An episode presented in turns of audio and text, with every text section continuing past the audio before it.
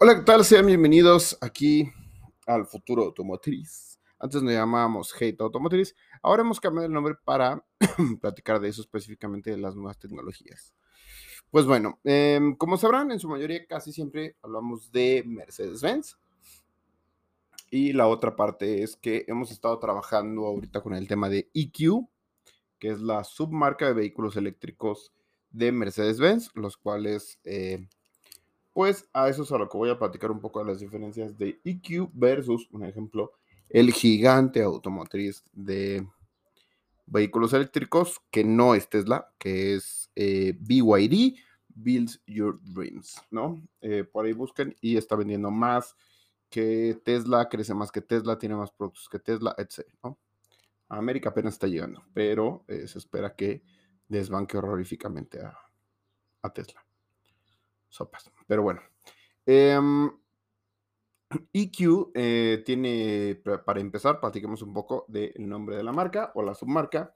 Y este nombre viene porque querían que fuera una especie como de una palabra a la cual juntara varias ideas. Una de estas ideas es como IQ, que es como de inteligencia, y de eléctrico. Entonces eh, sale la palabra EQ, la cual en lo personal, está bastante interesante ese nombre porque ayuda mucho a la marca como tal, como a posicionarse y también a darle la posibilidad de sus clientes de tener unos temas únicos o unos vehículos únicos desde el nombre. Y esto está muy interesante para el tema de las personas las cuales quieren vehículos con este tema eléctrico y demás. Ahora, platiquemos de qué tiene de ventaja comprarse un EQ versus alguna otra de las marcas. Un ejemplo, una marca de, o submarca de algunos competidores como Audi y Mercedes. Y este, claro, Mercedes, como Audi y esta otra marca que es BMW, pudieran ser bastante obvias y una de ellas es referente al tema de que eh, BMW y Audi eh, están orientando su producto hacia cosas completamente distintas, a diferencia de Mercedes-Benz, hablando del tema de híbridos eléctricos. Un ejemplo es que los vehículos de Mercedes-Benz tienen muy, muy buen acabado, perdonen el carrito que pasó, y sobre todo tienen este tema obvio de la seguridad, pensar hasta inclusive que la sensación del vehículo no se siente como un vehículo eléctrico, eso lo digo versus Audi, que Audi sigue teniendo estos acabados, no digo básicos porque no lo son, pero muy de Audi, me explico. Cuando ya estás hablando de un vehículo, un ejemplo de, la e-tron, eh, SUV Sportback o SUV normal, la cual cuesta 2 millones de pesos, podrías estar poniendo mejores acabados y estar poniendo mayores cosas como Apple CarPlay o algún tipo de tecnología parecida algún tipo de aplicación, porque la aplicación de Audi no es tan buena como la de BMW y no es tan buena como la de, obviamente, Mercedes-Benz, que se llama Mercedes Mi. En el caso de BMW, BMW eh, toma otro camino completamente distinto al que toma Mercedes-Benz y otras marcas las cuales hacen vehículos eléctricos, en el cual decide redefinir todo el tema de su marca, en la cual de, en vez de tener un ejemplo, este, vehículos que se pudieran parecer y hechos basados en, pues en realidad hace vehículos con un montonal de tecnología, que eso está bien, pero a la vez eh, tiene una cierta desventaja que tengan todo este tema de super tecnología, porque son vehículos los cuales para un cliente regular, pues prácticamente es como, eh, ¿esto qué es, no? Es como, ¿esto en dónde encaja? ¿Esto porque es distinto a mis vehículos regulares y normales que yo como cliente BMW compró. Entonces, eso también es uno de los problemas hoy en día. Entonces, vamos a platicar un poco, como les decía, ¿por qué comprar un EQ versus los demás? Bueno, en el caso de Mercedes-Benz es una de las pocas marcas las cuales tiene tres modos o hasta cuatro modos de recuperación de la batería. Un ejemplo, Vigoeri tiene dos y entre otras marcas tienen dos o tres. ¿Y a qué se refiere? Bueno, tú vas manejando un vehículo híbrido eléctrico, sueltas el acelerador y no sé si han dado cuenta que el vehículo comienza a desacelerar solo, por así decirlo, porque en realidad empieza a frenarse a través de los motores eléctricos, no de las balatas. Esto está interesante porque tú puedes variarlo, entonces decides, bueno, voy en tráfico, voy en carretera y demás, y de acuerdo a eso podrás jugar con estos datos. Pero eso era lo que yo pensaba en un inicio, hasta que alguien que se dedica al tema de producto, y no el Mercedes-Benz, sino este, de manera general, me dijo, no, es que tienes que cambiar tu manera de manejar para que el vehículo te renda electricidad y también para que sea divertido. Y yo, ok. Entonces, Mercedes-Benz con estos modos, lo que te permite, un ejemplo es, tienes un modo normal, un modo más y un modo menos. El modo menos obviamente recupera muchísima electricidad, pero te frena un montón. Y el modo más es como si el vehículo no recuperara y fuera un vehículo de gasolina y es prácticamente donde vas a estar consumiendo mucha más energía. Entonces, yo, como lo veo y como lo recomendaría, es el modo más, utilízalo si tú lo que quieres no es un manejo, digamos, EQ, ¿no? Un manejo inteligente en el cual tú dices, no, yo quiero acelerar y acelerar y acelerar y acelerar y cada vez que presione el pedal del freno, recupere. Ok, ponlo en más. Si tú quieres recuperar de una manera más inteligente, ponlo en menos y cada vez que sueltes el acelerador va a empezar a frenar. Muchos me van a decir, sí, pero se va frenando a cada rato. Entonces tienes que cambiar tu manera de manejar para que vayas midiendo más tu pedal del acelerador. Ejemplo, cuando es una bajada en modo menos, sueltas completamente el acelerador y vas a ver cómo el vehículo va a empezar a recuperar el 100% y va a empezar a frenarse. Entonces, hay cierto punto de tu acelerador en el cual comienza a, recuperar sin necesidad de quitarlo completamente. Entonces, como nos decían, traduciéndolo al español, es manejar como si fuera de un solo pedal y solamente frenar cuando de verdad quieres detener el vehículo. Y obviamente hay vehículos que tienen doble menos y, lo que, y es porque los vehículos estos son todavía más pesados. Y entonces, un ejemplo, EQC y EQS. Entonces te ayudan todavía a recuperar más.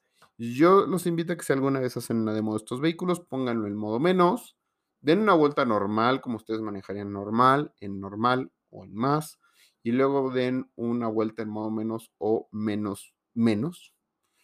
Y cuando justamente ustedes dijeran, bueno, aquí voy a dejar de acelerar, sigan acelerando, pero simplemente retiren el pedal del freno como hasta dejarlo un 10% y van a ver cómo el vehículo deja la aceleración suficiente para seguir manteniendo la velocidad. Y si ustedes empiezan a soltarlo más, es como si empezaras a presionar el freno. Esto ayuda mucho a que, ah, por eso les decía, a que fuera un más IQ.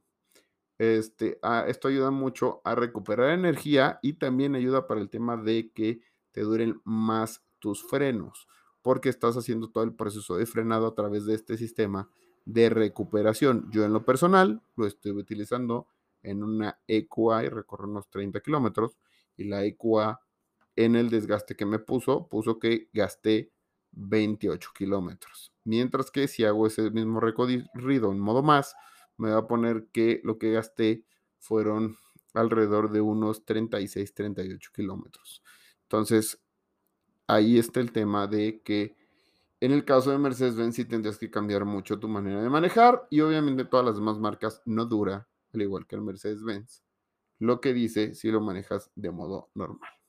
Ahora, hablando de los temas importantes que tiene Mercedes-Benz y por eso EQ eh, de momento se ve interesante, pues es que te dice en tu teléfono de manera remota e instantánea cómo se va cargando, a qué hora se va a cargar, se dejó de cargar porque una falla, no sé, eléctrica o lo que sea.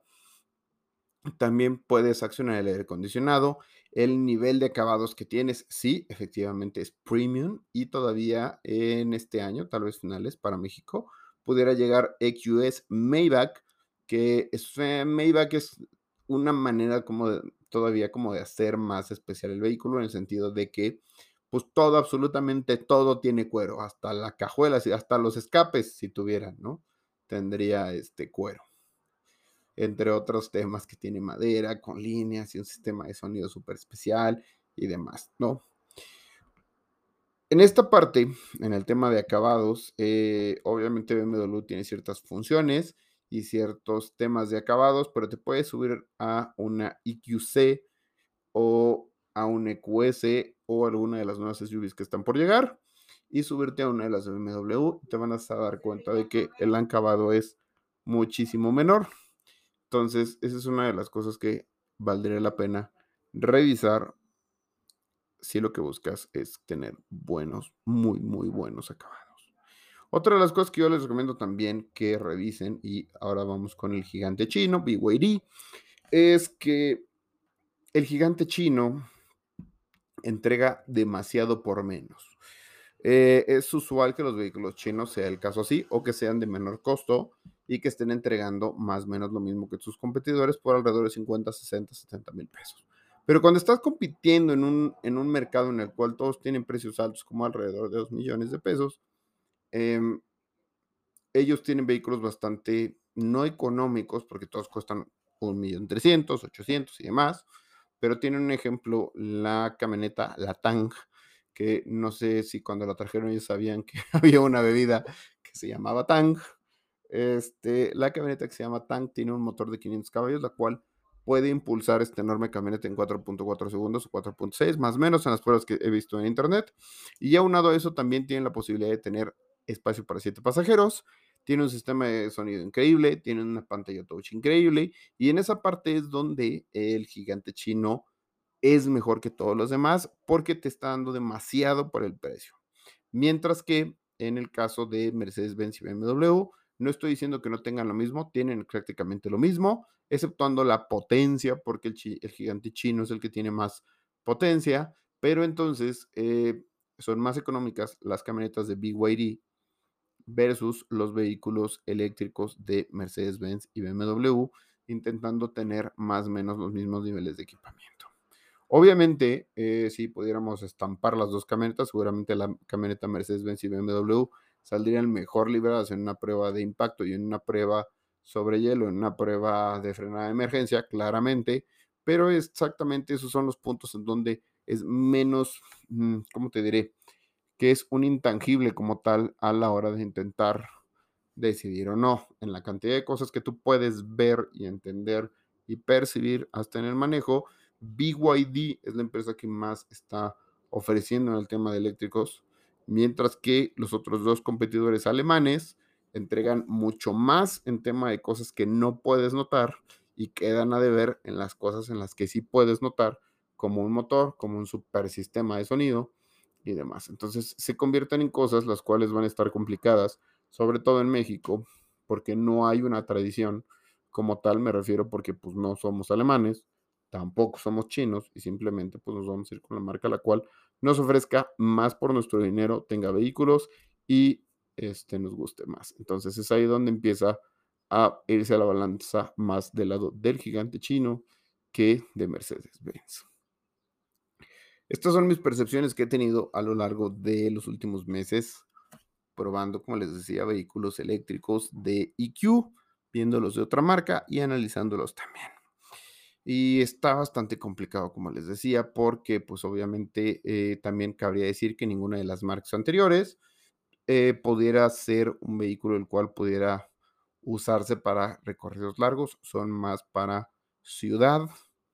Y de momento hasta que este tema de la electrificación o la estrategia de electrificación de cualquiera de las marcas no comience a tener un auge, pues tendremos lamentablemente que hacer videos como los que hace Gabo Salazar, más bien viajes como los hacen los videos Gabo Salazar, en los cuales tienes que hacer dos, tres paradas en tus viajes, quedarte a dormir en el camino y demás, pensando en que pues posiblemente tu camioneta o tu vehículo no dé la autonomía y más porque pues obviamente la gente no viaja 80 o 100 kilómetros por hora sobre las carreteras y más al norte del país pues van casi a 180, 200 cuando una camioneta lo puede hacer.